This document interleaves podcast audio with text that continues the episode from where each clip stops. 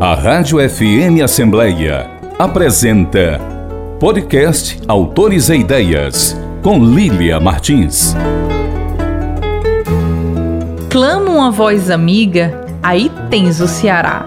E eu, que nas ondas punha a vista deslumbrada, olha a cidade, ao sol chispareia doirada, a bordo a faina avulta e toda a gente já. Perdi a mala, um diz de cara cabrunhada, sobre as águas, arfando uma breve jangada passa. Tão frágil, Deus a leve aonde ela vá. Esmalta ao fundo a costa a verdura de um parque. E enquanto a grita aumenta em berros e assobios, rudes na confusão brutal do desembarque, fitando a vastidão magnífica do mar, que ressalta e reluz, verdes mares bravios, cita um sujeito que jamais leu Alencar. Manuel Bandeira. Trecho do poema Verdes Mares, uma homenagem ao Ceará, publicado no livro Carnaval. Olá, ouvinte! Bem-vindo à nova temporada 2022 do Autores e Ideias. Eu sou Lília Martins e vou estar agora na sua companhia. É muito bom ter você aqui. E você já sabe da novidade? O Autores e Ideias, além do rádio e do site da Assembleia Legislativa do Ceará, agora também está nas principais plataformas de streaming. Isso mesmo, você pode nos acompanhar nas ondas do rádio e na internet. E você pode botar o seu bloco na rua, porque hoje o Autores e Ideias é especial de carnaval. Para quem não dispensa uma boa leitura nestes dias de festa momina, que tal uma boa dica de poesia? Pois hoje o programa traz o célebre livro de poemas Carnaval de 1919 de Manuel Bandeira. A obra, além de trazer no título o nome da festa mais popular do Brasil, é repleta de curiosidades sobre o autor, a Semana de Arte Moderna e até sobre o nosso estado, o Ceará. E quem nos conta todos esses detalhes é o fulião poeta cearense Bruno Paulino, nosso entrevistado de hoje. Ficou curioso? Então aproveita que o programa especial de carnaval está só começando, prepara a sua melhor fantasia e fica comigo. Bruno Paulino, seja muito bem-vindo ao bloco do Autores e Ideias nesse carnaval, querido. Obrigado, Lilian, pelo convite. É uma alegria voltar né, ao, ao Autores e Ideias para discutir essa temática de, carnaval e, e, de poesia, né? São coisas que aparentemente não tem muito em comum, mas são, são e possuem traços únicos, né? Porque todas são manifestações do, do humano, né? Assim, enfim. A gente trouxe para esse programa uma das obras que eu acho que é mais emblemática quando se fala de carnaval e literatura, que é o livro clássico do Manuel Bandeira, Carnaval de 1919. A gente tem aí uma série de curiosidades sobre essa obra, que traz o Manuel Bandeira ainda muito jovem no seu segundo livro, e a gente vai conversar um pouco mais sobre essa obra, trazer alguns outros títulos de carnaval, tá? Dicas de leitura de carnaval com essa temática. E, claro, conhecer um pouco mais sobre esse autor e também essas referências da nossa literatura que estão presentes nessa obra. Então, Bruno, a princípio, o que, que você poderia falar para a gente sobre esse livro, Carnaval? Esse livro do Bandeira, né, foi publicado em 1919, é o segundo livro dele, que vem logo depois de Cinzas das Horas, né? Cinzas das Horas é um livro bastante marcado ainda pelo pessimismo do, do Bandeira e pelo a poesia parnasiana e, e simbolista, né? Em Carnaval, que é esse segundo livro, o título já destoa muito, né? Você sai da cinza das horas para o carnaval, da melancolia, da, da tristeza, desse sentido, mais de existência mais torumbática, né? Para uma alegria do carnaval, né? E o, o Bandeira, ele recorre, né? A famosa sátira de costumes popular da Itália, né? Que é justamente a, a, a e o Pierrot, a Arlequim e a Colombina são os três principais personagens. E o Bandeira faz muitos poemas no, no, no, livro, como se fosse uma espécie de narrativa desse, desse Pierrot também, é, encaixado nessa história, né, dessa comédia italiana. E tem esses três personagens que vivem em, em, em uma espécie de triângulo amoroso. O Pierrot é o, é o triste, né? Porque ele é apaixonado pela Colombina e ele e ela, por sua vez, é, é apaixonada pelo Arlequim. E o Pierrot é essa espécie de, de, de palhaço triste, né? Que os palhaços de circo se inspiram muito nessa figura do, do Pierrot, né? A, a máscara, a face pintada de, de branco, com aquelas é, gotinhas tristes e tal. E o Arlequim, ele é um personagem satírico, né, zombateiro, e a Colombina é apaixonada por ele. E o Pierrot vai fechando nesse de, de mais tristeza e melancolia. E eu acho que o Bandeira se identifica com isso, com essa figura do Pierrot, e compõe muitos poemas através dessa figura. Então, são várias as referências a, a, ao Pierrot no livro, né? Inclusive, também, um dos primeiros que aparece no livro é As Duas Lágrimas de Pierrot. Aí ele tem outro, que é o Pierrot Branco, então são várias as referências, né? O Pierrot Místico, aí tem outro poema que é Arlequenada, já uma referência ao Arlequim. Então, nesse primeiro sentido, eu vejo a obra do Bandeira num diálogo com essa ópera italiana. E ele traz isso para o Brasil, né? O Bandeira é um poeta brasileiro por, por excelência. Então, acho que, que o primeiro, primeiro comentário seria nesse sentido. E é curioso isso, Bruno, porque quem vê a primeira impressão é que espera-se um livro que de euforia, de alegria, né? Que é muito característico da festa de carnaval. E no entanto, esse livro ele traz esses sentimentos aí de melancolia, de solidão. E há até um poema nesse livro que diz: "O meu carnaval sem nenhuma alegria". Ou seja, o Bandeira ele já veio para dizer realmente a que veio com essa poesia. É um poeta depressivo, triste, é um dos primeiros poetas aí dessa geração emo, a gente pode dizer assim, Bruno? É, o, o, esse, poema que você citou é o epílogo, né? O último poema do, do livro, depois de toda a narrativa, ele se identifica realmente com o Pierrot, né? Com o personagem triste dessa comédia trágica. Mas tem uma coisa interessante, que é, é a, Bandeira e o Mário de Andrade se corresponderam muito tempo. E aí a troca de cartas entre o Bandeira e o, Mano, e o, e o, e o Mário de Andrade sobre esse livro. Porque o Bandeira diz que, na verdade, aí começa a nascer um Bandeira que não é tão Pierrot assim, embora se identifique com ele. Mas ele está falando isso no sentido de, de que o Bandeira se permite ser irônico, muitas vezes com relação a essa euforia que ele vê no, no carnaval. E eles trocam correspondências discutindo isso. E o Bandeira depois retruca dizendo, não, eu sou é o Pierrot mesmo. E o Mário de Andrade insiste em dizer que ele, na verdade, é uma espécie de arlequim. Né? E aí tem, outro, tem outra importância significativa para esse livro, porque ele é um livro antes de 22, né? antes da Semana de Arte Moderno. Lógico, a gente se apega a esses marcos, mas sabem que essas manifestações elas vão sendo construídas ao longo do tempo, né? E, e, e, o Bandeira já, já antecipa essa ruptura no livro com os parnasianos e os simbolistas. Em alguns momentos do livro ele consegue romper com isso, né? E aí eu acho que o Mário já está observando isso, quando ele diz que o Bandeira nem é tão Pierrot assim no livro. Ele é um, um pouco de arlequim, se permite brincar num determinado momento, né? E essa relação do Mário de Andrade com o Manuel Bandeira é tão interessante. O Mário de Andrade, ele costumava chamar o Bandeira de João Batista do movimento modernista. Isso por conta da publicação do Carnaval. Como havia a presença de versos livres, embora a obra ela traga sim ainda soneto, ainda uma estrutura muito parecida com o parnasiano, o que o professor Santos de Azevedo chama de neoparnasianismo, né? Então, assim, existia ainda essa rima métrica, porém, a presença dele, do verso livre. E essa presença, ela é, assim, crucial para que muitos dos modernistas chamem o Bandeira de precursor desse movimento da estética de 22. E daí a brincadeira do Mário de Andrade chamar o Manuel Bandeira de João Batista do movimento modernista.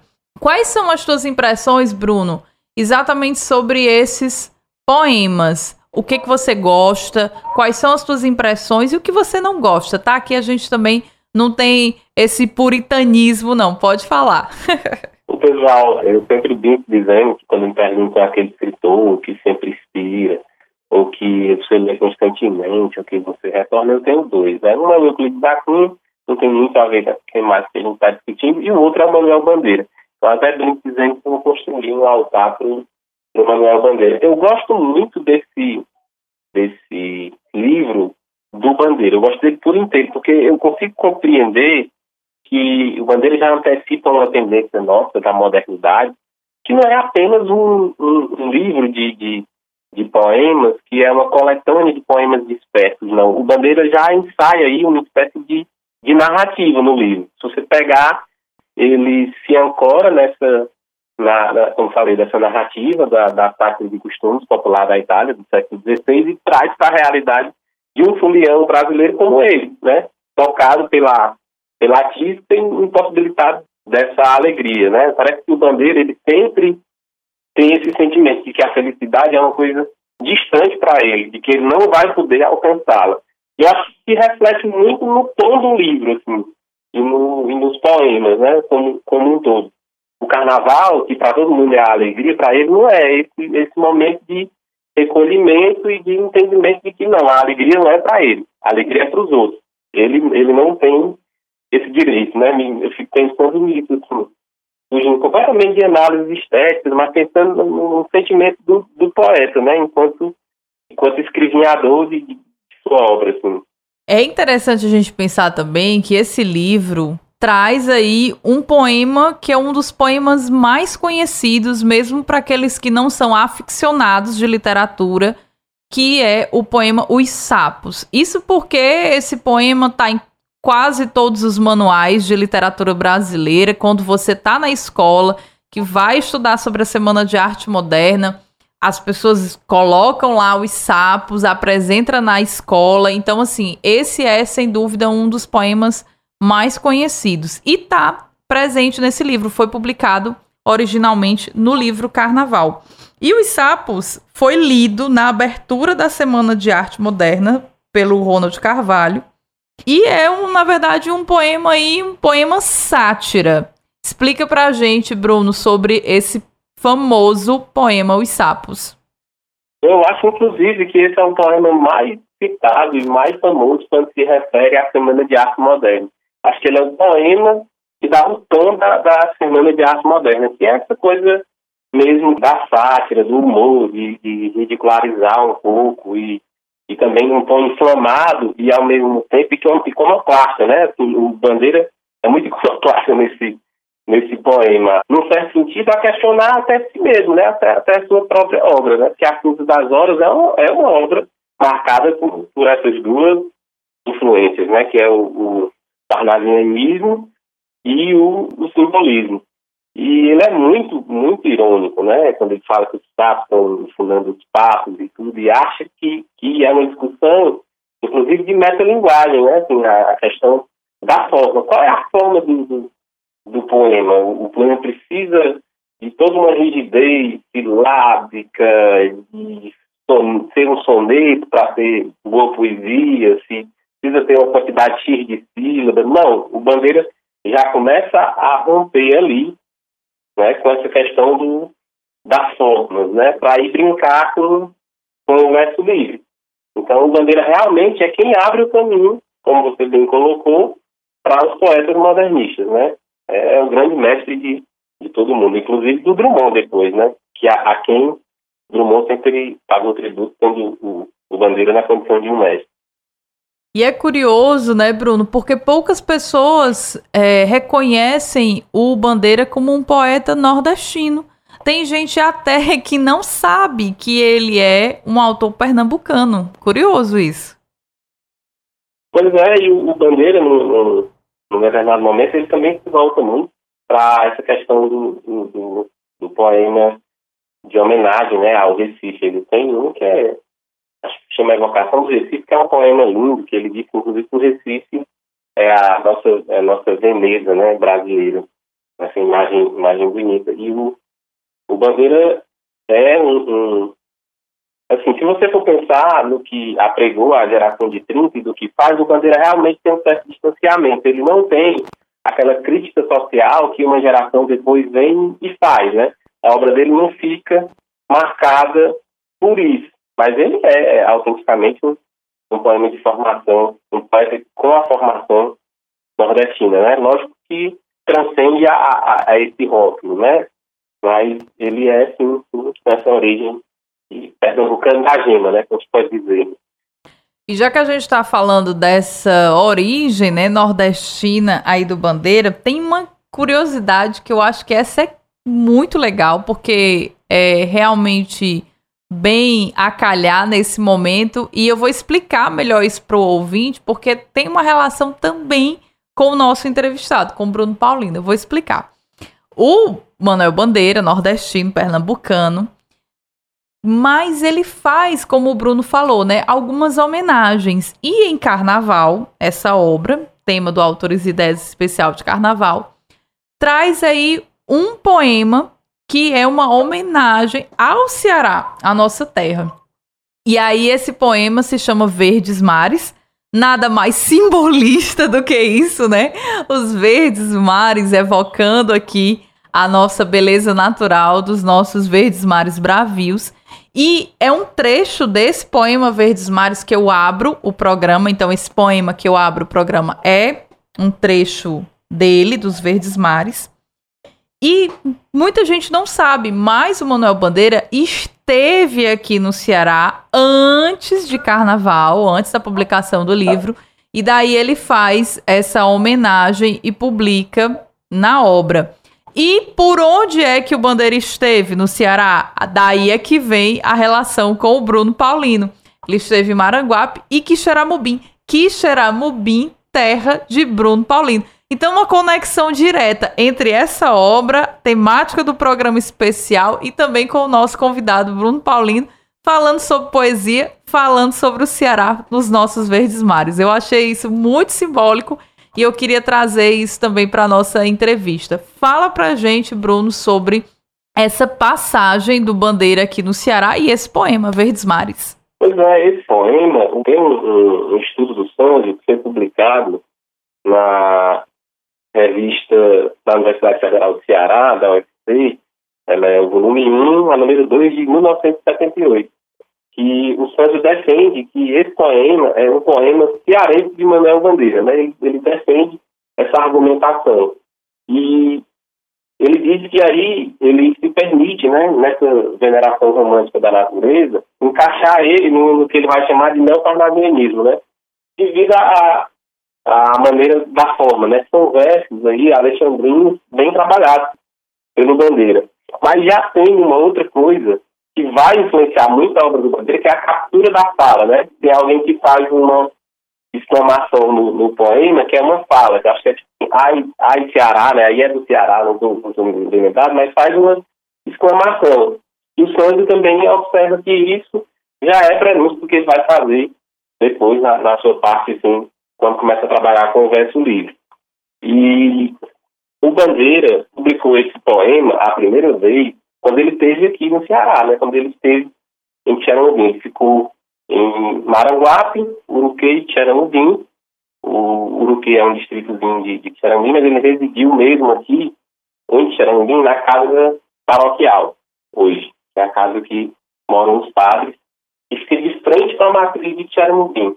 Depois, anos depois, ele faz circular uma, uma crônica chamada Saudades de Xaramubim, que é uma homenagem ao período que ele ficou aqui. Ele dizia que uma das saudades que mais lhe doíam era a, a saudade de Xaramubim, que é justamente o, o título da crônica que ele fez publicar, porque ele vê uma foto da matriz de Xaramubim na revista Cruzeiro. E publica também né, na, na revista Cruzeiro, essa, essa crônica que escreveu.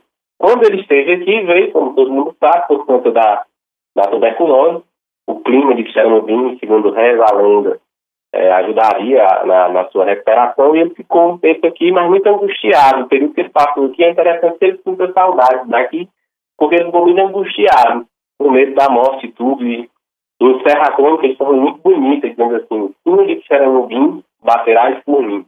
Porque o sino costumava bater quando as pessoas morriam, né? Quando pessoas ilustres morriam numa espécie de homenagem e aviso à, à comunidade. E aí esse poema, segundo Santos, foi publicado no Ceará em 1908, num jornal que ele não conseguiu revelar, o, pelo menos ele não revela o nome no, no artigo, mas desde, claro, ser publicado aqui no, no Ceará. E é tão impressionante esse artigo do professor Santos Azevedo, um poema cearense de Manuel Bandeira, inclusive hashtag fica a dica de leitura para quem quer conhecer um pouco mais sobre essa passagem do Manuel Bandeira aqui no Ceará e também um estudo profundo, sério, né, falando sobre esse livro Carnaval do Bandeira, segunda obra do Bandeira, ainda um jovem escritor de 1919, portanto, mais de um século após a sua publicação, a gente segue falando sobre esse livro, dada a importância e a pertinência dele. E aí, nesse estudo do Sanzio, ele revela um dado também bem curioso que eu gostaria de compartilhar aqui também no Autores, que é o fato de que a estreia do Bandeira na literatura, né, em letra, como diz o Sanzio, foi por intermédio também de um cearense, Antônio Sales. Um soneto do Manuel Bandeira foi publicado na primeira página do Correio da Manhã, no Rio de Janeiro, em 1902, quando Antônio Salles trabalhava lá no periódico como editor. Eu acho essa história fabulosa e a gente traz também aqui entre as curiosidades desse programa especial de carnaval. É, o, o, o Antônio Salles foi um grande agitador cultural, né? Assim, responsável pela nossa, pelo estatuto da nossa padaria espiritual, participou das articulações né, da Academia Brasileira de Letras, também ajudou a revelar depois a, a Raquel de Queiroz. Ele, ele gostava um pouco disso, né? Do, do, de ficar nos bastidores da, da literatura. Apesar de ser, claro, o grande escritor de, de aves de arribação, né? Também que é uma obra, inclusive, que eu gosto muito, muito, Aves de Arribação. E eu, assim, faço um convite, principalmente quem é de Calcaia, para fazer a leitura desse livro, já que o cenário, né, é aí a região em que hoje a gente chama de Calcaia, é a Grande Calcaia. Então, é uma obra que eu acho que era para estar tá na escola, nos municípios, de tão bonita e emblemática que ela é. Bom, já que a gente está falando do Manuel Bandeira e falando dessas curiosidades da obra, da publicação, embora ele seja considerado um autor precursor do modernismo, né, o João Batista do movimento modernista, como dizia o Mário de Andrade, o próprio Bandeira ele vai revelar anos mais tarde que só com Libertinagem de 1930 é que ele vai aderir por completo à sua estética modernista e esse livro Libertinagem também é um livro que é bem interessante, vale também um programa para a gente falar sobre ele, mas a gente vai focar aqui no carnaval. E aí a gente traz esse dado curioso. E outro dado curioso é sobre o carnaval de 1919. E isso é quase como um elemento místico, tá, Bruno? Você falou do Pierrot místico. E eu lembrei que tem um dado aí místico também sobre esse livro. O carnaval de 1919 foi um carnaval de transição depois de uma peste que foi a gripe espanhola. Então, há vários estudos né, falando sobre como foi a gripe espanhola, e tem um estudo específico do historiador Ricardo Augusto, que ele fala como é que foi a gripe espanhola, mais especificamente na cidade do Rio de Janeiro, a então a época capital do Brasil. E aí ele fala que no Rio de Janeiro, de um milhão de habitantes, 600 mil, estima-se, né, contraíram o vírus e 15 mil morreram. E aí foi uma situação muito semelhante com o que a gente passou em 2020 com a Covid-19, em que os estabelecimentos ficaram fechados, a gente teve que fazer o isolamento, o distanciamento social. Só que aí, diferentemente hoje, né, do passado, essa abertura do comércio, essa abertura, essa alegria para celebrar a vida aconteceu exatamente quando? No carnaval de 1919. E é o ano em que o Bandeira publica Carnaval. Olha que história mais mística, a gente 100 anos depois, também vivendo um momento de transição extremamente semelhante entre a Covid-19 com no ano de 2020 e agora, em 2022, a gente vivendo ainda o rescaldo dessa pandemia. Não é louco isso, Bruno? Pois é, é interessante observar isso. Talvez essa, a, o, o Bandeira ele já era alguém marcado por, por essa questão da doença e do, e do medo da morte, né? Desde, desde muito cedo. E eu acho que essa angústia simboliza muito essa coisa do, do carnaval também. O título, se a gente for pensar, né, essa história do, do carnaval como euforia, como. E tem outro aspecto, você falou na palavra mística, e eu me lembro, o, o, o Bandeira, ele tem poemas também com uma pegada profundamente mística e, e religiosa, e eu acho que quem vive um, um, uma relação parecida depois é o Vinícius de Moraes também, né? Mas o Bandeira tem essa pegada mística e religiosa. É importante lembrar que o carnaval também antecede o período de quaresma, né? E tem um poema que é o, o poema da Terça-feira Gorda, que também está no livro aqui, no carnaval. E o Bandeira vive, talvez, marcado essa imagem também cristã, né? A marca de, de ressurreição, que depois vai desaguar na questão da festa da, na Semana Santa. E tem a ver um pouco isso também, né? Você falou que o carnaval de 1919 é, marca, aí, de certo modo, a transição do fim da, da gripe, né? Da, da peste da gripe espanhola, que dizimou muita gente no Brasil. Mas também tem esse outro sentido e significado que eu acho que o Bandeira carrega muito bem, que é aquilo que vai anteceder o sacrifício quaresmal, né? E ele é um poeta que tem esse sentimento cristão muito, muito aflorado, que depois eu só vou encontrar algo muito parecido no, no Vinícius, num primeiro momento. Né? O Vinícius Moraes, no primeiro momento, tem uma, uma poesia muito forte, mística, marcada por essa coisa cristã, e depois acaba se libertando disso, poesia super libertária, alegre e tudo. E depois, no fim da vida, é engraçado. O, o, o Vinícius, ele começa super assim, num catolicismo super conservador e se afasta disso e parece que essa tentação mística ronda a vida dele o tempo todo e depois ele se resolve no, no candomblé baiano, né? No candomblé baiano, no, no, no fim da vida. Chega, inclusive, a, a, a, casar, né? Nessa, nessa religião. Mas é só, só curiosidade mesmo aí dos, dos nossos poetas e suas relações com essa mística de, de transcendência e o, e o carnaval, né?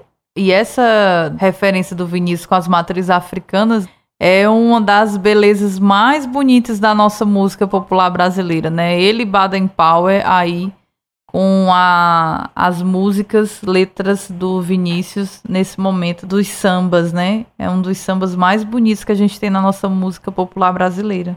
Mas já que a gente está falando desse aspecto místico, isso também é uma relação muito próxima com a tua literatura, né, Bruno? que você também tem essa poesia religiosa, mística, transcendental. Então você tem também esse elemento e eu acho que isso também é legal a gente trazer, porque faz um diálogo direto aqui com essa conversa do Manuel Bandeira, do carnaval e, claro, né, desse período que eu nem tinha me atentado sobre isso, né? Um período que antecede a quaresma. Então, um período aí importante para os religiosos, para a gente pensar sobre isso. Agora, Bruno, deixa eu te fazer uma pergunta interessante. Um dos versos do Manuel Bandeira, ele. A gente vai sair do místico ao profano agora. Um dos versos do Bandeira, ele diz o seguinte: Quero beber, cantar asneiras. E ele, inclusive, foi muito criticado à época, né? Que teve um crítico famoso que disse assim: tá aí, ó, já fez. Cantou asneiras demais nesse livro. Mas aí eu peguei esse trecho e eu, claro, vou trazer aqui para o nosso bate-papo com o Bruno Paulino. Para saber, afinal de contas, Bruno, você é esse fulião, tal qual bandeira, que quer beber, cantar asneiras, que só volta para casa depois da quarta-feira de cinzas? Ou é aquele que gosta do feriado do carnaval para escrever, ler e descansar? Fala a verdade. Eu acho que, que esse poema né, que você citou é um poema que inclusive se chama Bacanal, né? é. que vai abrir o, o livro. E, e, o Bandeira, eu acho que o Bandeira se realiza enquanto fulião na, na poesia, né? Ele não tinha cara de quem ia sair descendo as ladeiras de Olinda com, uma latinha de escola na mão, né? Acho que o Bandeira era um poeta mais... Tô brincando aqui, mas o Bandeira era muito contido, né? Era, foi, foi muito contido e muito muito discreto e eu acho que ele nunca superou esse, essa coisa da essa marca do, do, do tísico na, na, na, vida dele. E nesse sentido eu, eu me aproximo muito do Bandeira. Eu preciso ficar em casa lendo e, e, e, e escrevendo a, a sair assim no, no carnaval, embora admiro muito quem faça, né? Admiro muito quem faça e quem, quem aproveite o carnaval para extravasar a, a, alegria, né? Que eu acho que o, o, o Mário de Andrade tem no manifesto, né? Num dos manifestos, aliás, o uso, né? Num dos manifestos ele diz assim, a alegria é a prova dos novos para o Brasil. E é verdade, né? O Brasil, ele, a grande força do Brasil é a, é a alegria do seu povo, né? Que sofre muito por conta das mazelas sociais, mas ao mesmo tempo é um povo que extravasa em alegria com, com, com pequenas celebrações sempre que, que pode. Né? O, a alegria é a prova dos nobres do Brasil, do Brasil e do brasileiro como massa identitária mesmo, né? É um povo que gosta de, de celebrar. E acho que celebra muito porque também, porque também sofre muito. Então tem essa, tem essa necessidade. Tem uma fala linda do, do Noel de Câmara, né? Que muitas vezes as pessoas criticavam o exagero do que se fazia do carnaval, os foliões, e o Noel de Câmara de olha, essa gente sofre muito né? Mas a gente tem direito a essa alegria, porque a alegria, e principalmente nas classes mais populares, a, alegria ela é um incômodo, né? Porque ela é motor de, de transformação também social. Se a for pensar, o carnaval não tem nada de, de alienação, pelo contrário. Você pega os desfiles das nossas escolas de samba agora, são desfiles extremamente contundentes do ponto de vista político e, e de sempre estar questionando o que está ali estabelecido, né? Se você pegar os últimos desfiles, por exemplo, para os blocos que costumam também fazer protestos ou discutir alguma coisa na cidade, enfim, o carnaval tem, tem isso também, né? É isso mesmo, o carnaval é essa nossa festa popular democrática, né? Em que todos ali se misturam no mesmo bloco. Então, o carnaval ele realmente tem esse espírito mesmo de ser um ato político, libertário, democrático. Não é à toa que ele incomoda as elites, né? Até hoje, desde o seu. quando começou os primeiros intrudos aqui no, no Brasil, até hoje. Bom, a gente falou muito sobre carnaval, porque é o livro aqui mote do nosso programa especial de carnaval do Autores e Ideias, uma folia literária, nossa proposta para hoje. Mas eu queria trazer também outros livros que traz a Folia Momina aí como temática, como cenário para enredo de romances e tudo. Então eu trouxe aqui dois para a gente conversar, um cearense né, e um pernambucano também. Olha, não foi nada combinado. E aí eu vou lembrar aqui de Carnavalha de Nilton Maciel, romance que traz a história de Zusa, como o próprio Nilton gostava de dizer, que era um folião festivo do início ao fim. E a outra obra que eu trago, destaco, é Tangalomango, de Raimundo Carreiro, pernambucano, que aí essa obra ela faz parte aí de uma proposta de trilogia do Raimundo Carreiro e que se passa também no carnaval e que traz como personagem principal protagonista uma personagem feminina. Então, bem interessante a gente pensar. Anota aí essas dicas de leitura de carnaval. Bruno, tu trouxeste aí livros que tratam de carnaval, que passa pelo carnaval, conta pra gente. Eu queria, eu queria indicar um livro que eu acho maravilhoso. Eu sou completamente apaixonado por esse autor e por esse livro, que é o do Flor e seus dois maridos. Porque a primeira cena, o Jorge Amado constrói a morte do Vaguinho no domingo de carnaval e ele ambienta todo aquele ali no cenário do, do, Pelourinho. E a sensação de quem já foi ao Pelourinho, quando começa a ler, é de que está ali também brincando carnaval e o Vadinho, que é o primeiro marido da Flor, ele morre no domingo de, de, de, carnaval, todos fantasiados de baiana. E é uma super cena assim, que o Jorge Amado constrói, né? E meio assim também essa relação a gente está falando da euforia, da alegria, mas o Jorge Amado traz a dor para isso, né? traz a dor da Dona Flor para dentro dessa alegria e euforia do carnaval, né? E eu acho isso, a maneira que ele constrói é muito, muito bonita e, e vale, vale muito a pena, vale muito a pena ler. Eu posso até ler um trecho aqui, Lilian, se você quiser. Oba! É um trecho curto. Sim, por favor. Mas é, é, é muito bacana, né?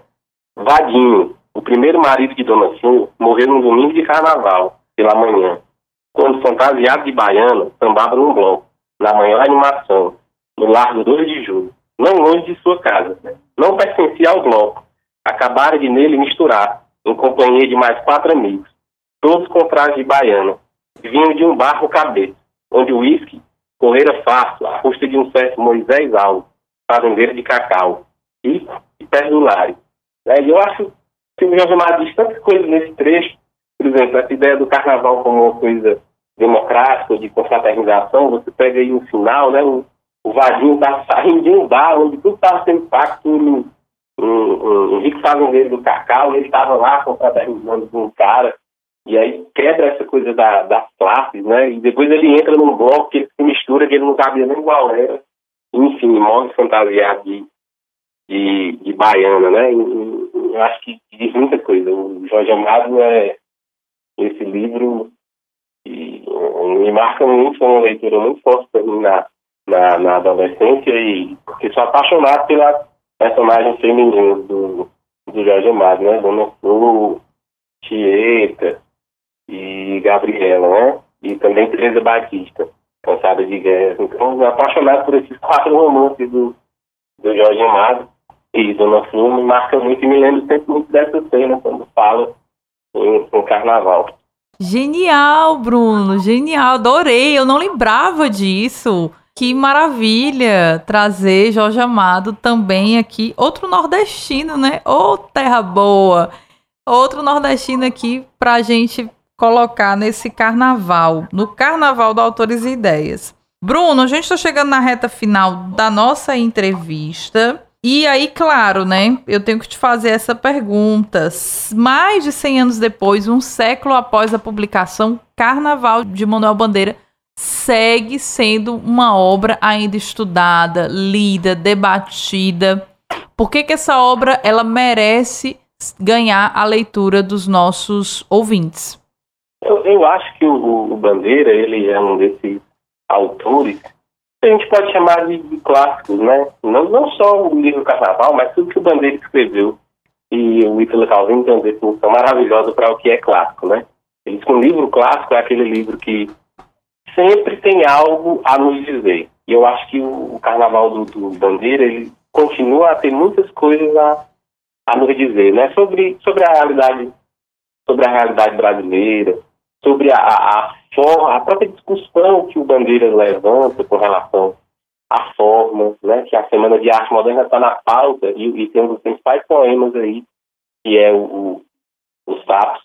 E se você mudar os tapos ali da discussão meramente da forma da poesia ou para outra coisa, você pode pensar também uma crítica às nossas elites, né, às nossas elites, aquelas que comandam o poderio econômico do país, a política, elas são uma espécie de, de sapo também, enfunando os, os assim, para o resto da, da população. Né? Usei, usei apenas esse poema para enfeixar isso, mas acho que o livro tem muita coisa a, a dizer. Né? E a arte moderna coloca novamente o Manuel Bandeira na pauta, o Mário, o, o Oswald, e esse é um livro que, que é fundamental para entender o, o, Bandeira, né? Porque o Bandeira é, sem dúvida, um, um, um poeta de alumbramento, de, de, de, muita inspiração, mas ele é também um poeta da forma, né? No, no fim, o Bandeira, o Bandeira sempre estudou muito.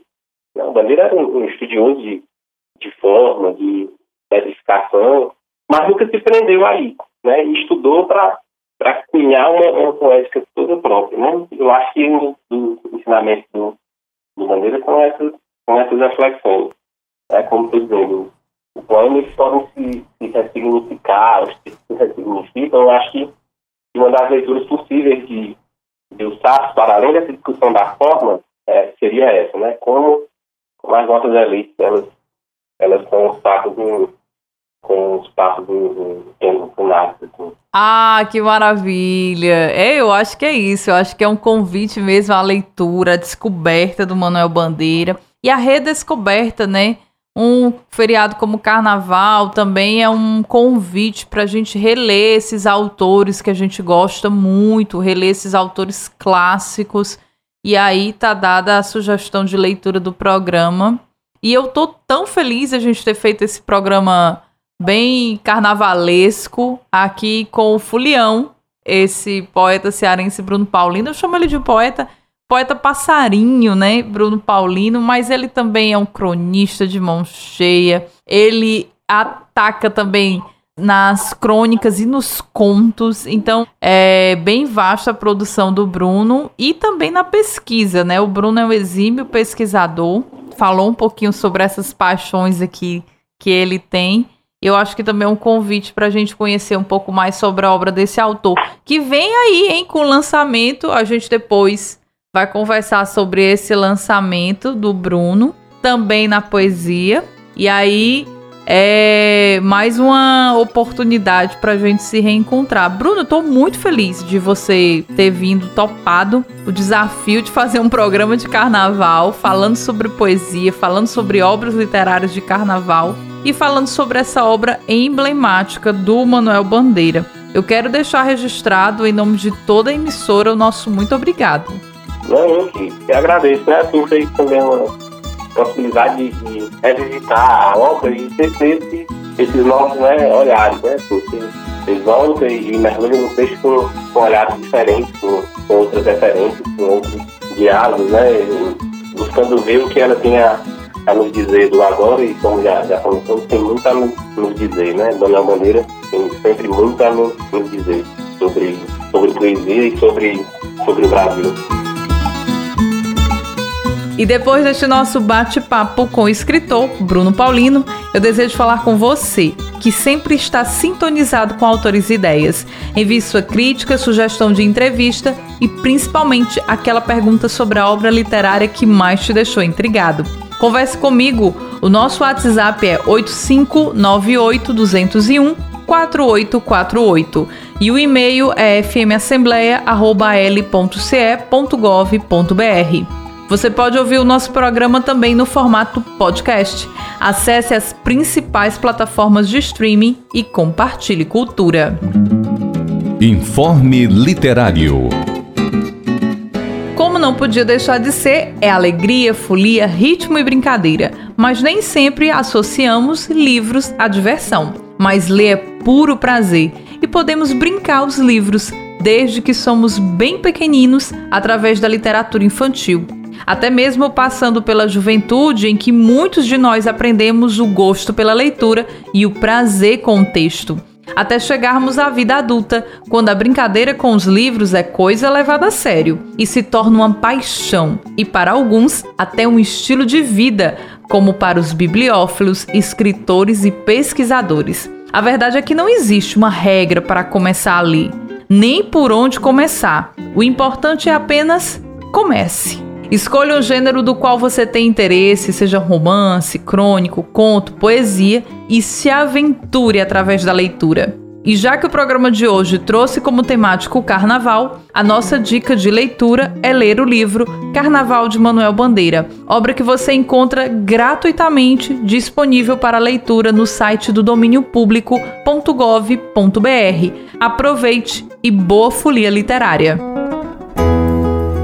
A Rádio FM Assembleia apresentou podcast Autores e Ideias com Lília Martins. Tem produção e apresentação de Lília Martins e finalização de Nabucodonosor Queiroz. Gerente-geral da Rádio FM Assembleia, Rafael Luiz Azevedo e coordenador de programação e áudio, Ronaldo César. A Assembleia Legislativa do Estado do Ceará tem como presidente da mesa diretora deputado Evandro Leitão e coordenador de comunicação social, jornalista Daniel Sampaio. Até o próximo programa Autores e Ideias a história da literatura que você precisa ouvir.